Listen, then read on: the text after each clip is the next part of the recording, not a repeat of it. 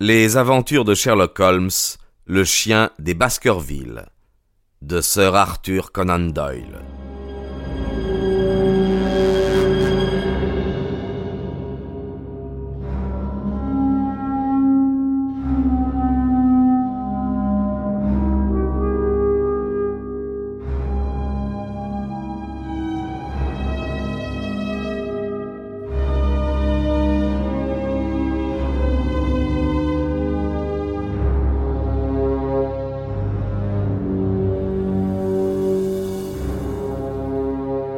Chapitre 1 Monsieur Sherlock Holmes Ce matin-là, Monsieur Sherlock Holmes, qui, sauf les cas assez fréquents où il passait les nuits, se levait tard, était assis devant la table de la salle à manger.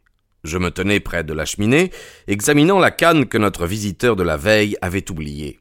C'était un joli bâton, solide, terminé par une boule, ce qu'on est convenu d'appeler une permission de minuit. Immédiatement au-dessous de la pomme, un cercle d'or, large de deux centimètres, portait l'inscription et la date suivante. À monsieur James Mortimer, ses amis du CCH 1884. Cette canne, digne, grave, rassurante, ressemblait à celle dont se servent les médecins vieux jeux. Eh bien, Watson, me dit Holmes, quelle conclusion en tirez-vous? Holmes me tournait le dos, et rien ne pouvait lui indiquer mon genre d'occupation. Comment savez-vous ce que je fais? Je crois vraiment que vous avez des yeux derrière la tête. Non, mais j'ai en face de moi une cafetière en argent polie comme un miroir.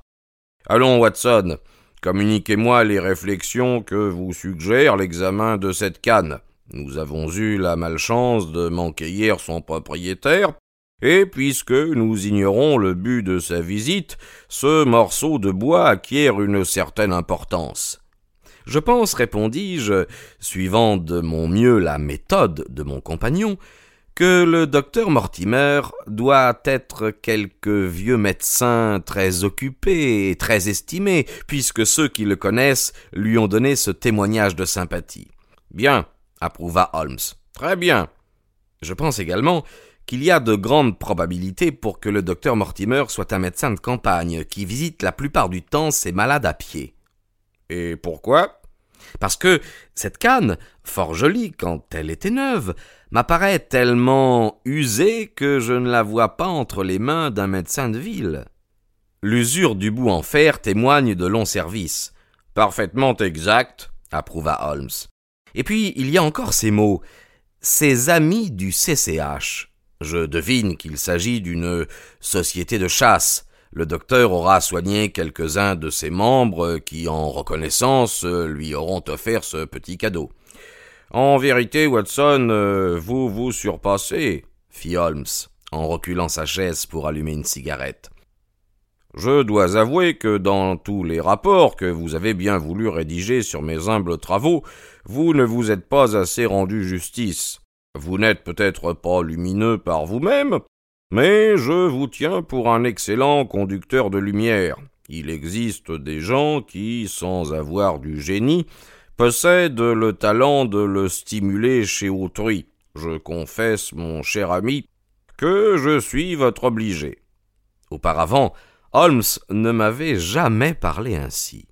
Ces paroles me firent le plus grand plaisir, car jusqu'alors son indifférence aussi bien pour mon admiration que pour mes efforts tentés en vue de vulgariser ses méthodes m'avait vexé. De plus, j'étais fier de m'être assimilé son système au point de mériter son approbation quand il m'arrivait de l'appliquer. Holmes me prit la canne des mains et l'examina à son tour pendant quelques minutes. Puis, soudainement intéressé, il posa sa cigarette, se rapprocha de la fenêtre et la regarda de nouveau avec une loupe. Intéressant, quoique élémentaire, fit-il en retournant s'asseoir sur le canapé dans son coin de prédilection. J'aperçois sur cette canne une ou deux indications qui nous conduisent à des inductions. Quelque chose m'aurait-il échappé? Dis-je d'un air important? Je ne crois pas avoir négligé de détails essentiels. Je crains, mon cher Watson, que la plupart de vos conclusions ne soient erronées. Quand je prétendais que vous me stimuliez, cela signifiait qu'en relevant vos erreurs, j'étais accidentellement amené à découvrir la vérité. Oh, dans l'espèce, vous ne vous trompez pas complètement. L'homme est certainement un médecin de campagne, et il marche beaucoup. Eh, j'avais donc raison alors. Oui, oui, oui, pour cela. Mais c'est tout. Non, non, mon cher Watson, pas tout. Tant s'en faut. J'estime par exemple qu'un cadeau fait à un docteur s'explique mieux venant d'un hôpital que d'une société de chasse. Aussi, lorsque les initiales CC sont placées avant celles désignant cet hôpital, les mots Caring Cross s'imposent tout naturellement. Ah, peut-être. Des probabilités sont en faveur de mon explication, et si nous acceptons cette hypothèse, nous avons une nouvelle base qui nous permet de reconstituer la personnalité de notre visiteur inconnu. Alors, en supposant que CCH signifie Caring Cross Hospital, quelles autres conséquences en déduirons-nous? Bien, vous ne les trouvez pas Vous connaissez ma méthode Eh bien, mon cher Watson, appliquez-la. La seule conclusion évidente est que notre homme pratiquait la médecine à la ville avant de l'exercer à la campagne. Nous devons aller plus loin dans nos suppositions. Suivez cette piste. À quelle occasion est-il le plus probable qu'on ait offert ce cadeau? Quand les amis du docteur Mortimer se seraient-ils cotisés pour lui donner un souvenir? Certainement au moment où il quittait l'hôpital pour s'établir. Nous savons qu'il y a eu un cadeau.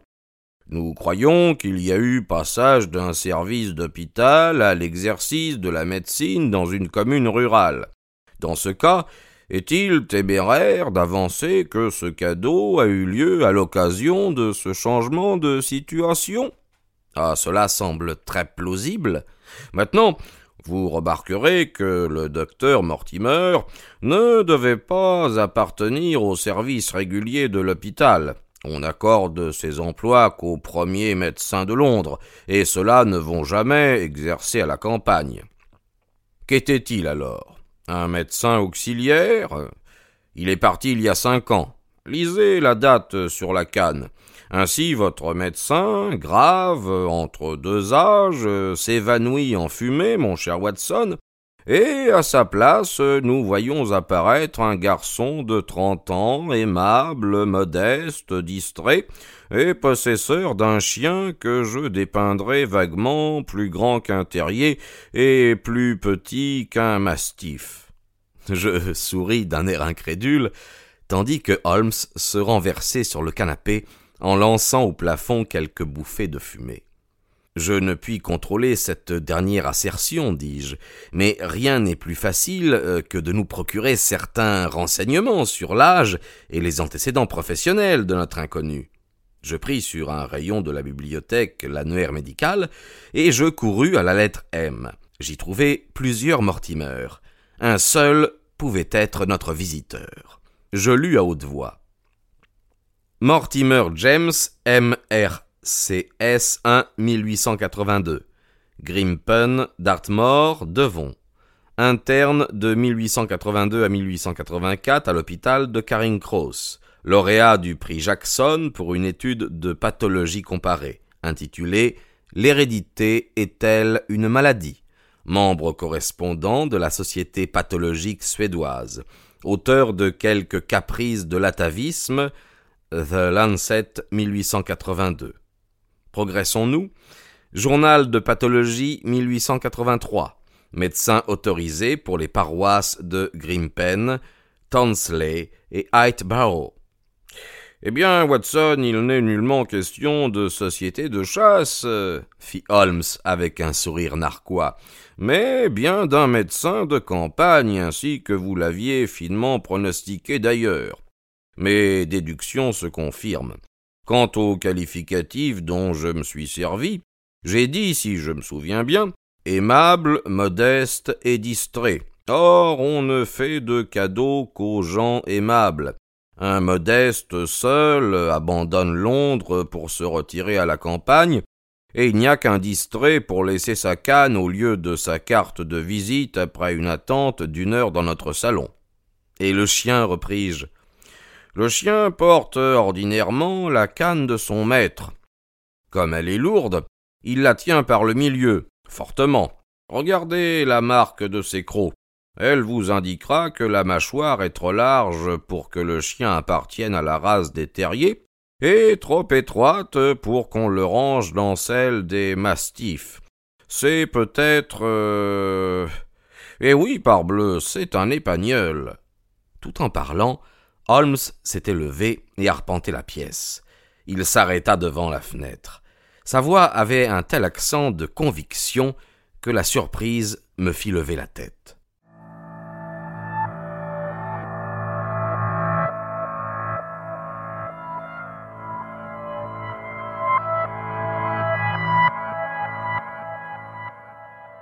Comment, mon cher ami, dis-je, pouvez-vous affirmer cela?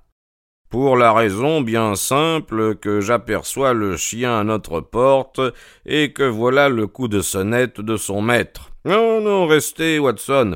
Le docteur Mortimer est un de vos confrères. Votre présence me sera peut-être utile.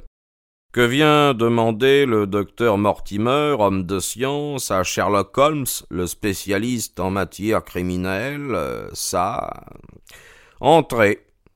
M'attendant à voir le type du médecin de campagne que j'avais dépeint, l'apparition de notre visiteur me causa une vive surprise.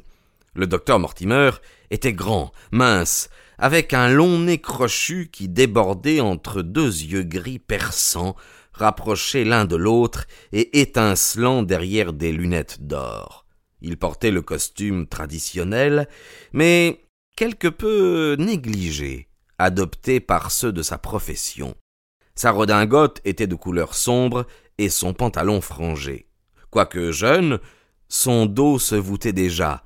Il marchait la tête penchée en avant et son visage respirait un air de grande bonhomie. En entrant, il aperçut sa canne dans les mains de Holmes et il se précipita avec une expression joyeuse. Quel bonheur fit-il. Je ne me souvenais plus où je l'avais laissée. Je ne voudrais pas perdre cette canne pour tout l'or du monde. Un cadeau, n'est-ce pas? interrogea Holmes. Ah oui, monsieur. De l'hôpital de Caring Cross? De quelques amis que j'y comptais à l'occasion de mon mariage. Ah, fichtre, c'est ennuyeux, répliqua Holmes en secouant la tête. Le docteur Mortimer, légèrement étonné, cligna les yeux. Qu'y a-t-il d'ennuyeux? Vous avez dérangé nos petites déductions. Vous dites euh, votre mariage. Oui, pour me marier, j'ai quitté l'hôpital. Je désirais me créer un intérieur. Allons, fit Holmes. Après tout, nous ne nous sommes pas trompés de beaucoup. Et maintenant, docteur Mortimer. Oh non, monsieur, monsieur Mortimer, tout bonnement. Un humble MRCS. Et évidemment, un homme d'un esprit pratique. Oh, un simple Minus Abens, un ramasseur de coquilles sur le rivage du grand océan inconnu de la science. C'est à monsieur Sherlock Holmes que je parle. Oui. Et voici mon ami le docteur Watson. Très heureux de faire votre connaissance, monsieur. J'ai souvent entendu prononcer votre nom avec celui de votre ami. Vous m'intéressez vivement, monsieur Holmes. J'ai rarement vu un crâne aussi dolicocéphalique que le vôtre, ni des bosses supraorbitales aussi développées. Voulez-vous me permettre de promener mon doigt sur votre suture pariétale? Un moulage de votre crâne, monsieur, en attendant la pièce originale, ferait l'ornement d'un musée d'anthropologie. Loin de moi toute pensée macabre, mais je convoite votre crâne. Holmes montra une chaise à cet étrange visiteur. Vous êtes un enthousiaste de votre profession, comme je le suis de la mienne, dit-il. Je devine à votre index que vous fumez la cigarette. Ne vous gênez pas pour en allumer une. Notre homme sortit de sa poche euh, du papier et du tabac et roula une cigarette avec une surprenante dextérité. Il avait de longs doigts, aussi agiles et aussi mobiles que les antennes d'un insecte.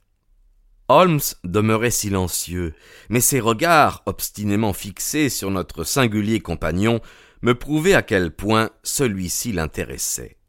Enfin, Holmes parla. Je présume, monsieur, dit-il, que ce n'est pas seulement pour examiner mon crâne que vous m'avez fait l'honneur de venir me voir hier et de revenir aujourd'hui. Non, monsieur, non, bien que je me réjouisse de cet examen. Je suis venu, monsieur Holmes, parce que je reconnais que je ne suis pas un homme pratique, et ensuite parce que les circonstances m'ont placé en face d'un problème aussi grave que mystérieux. Je vous considère comme le second parmi les plus habiles experts de l'Europe. Vraiment. Puis-je vous demander le nom de celui que vous mettez en première ligne? fit Holmes avec un peu d'amertume. L'œuvre de M. Bertillon doit fort impressionner l'esprit de tout homme amoureux de précision scientifique. Bien alors pourquoi ne le consultez-vous pas? J'ai parlé de précision scientifique, mais en ce qui concerne la science pratique, il n'y a que vous. J'espère, monsieur, que je n'ai pas involontairement un peu, un peu, interrompit Holmes. Il me semble, docteur, que laissant ceci de côté, vous feriez bien de m'expliquer exactement le problème pour la solution duquel vous réclamez mon assistance.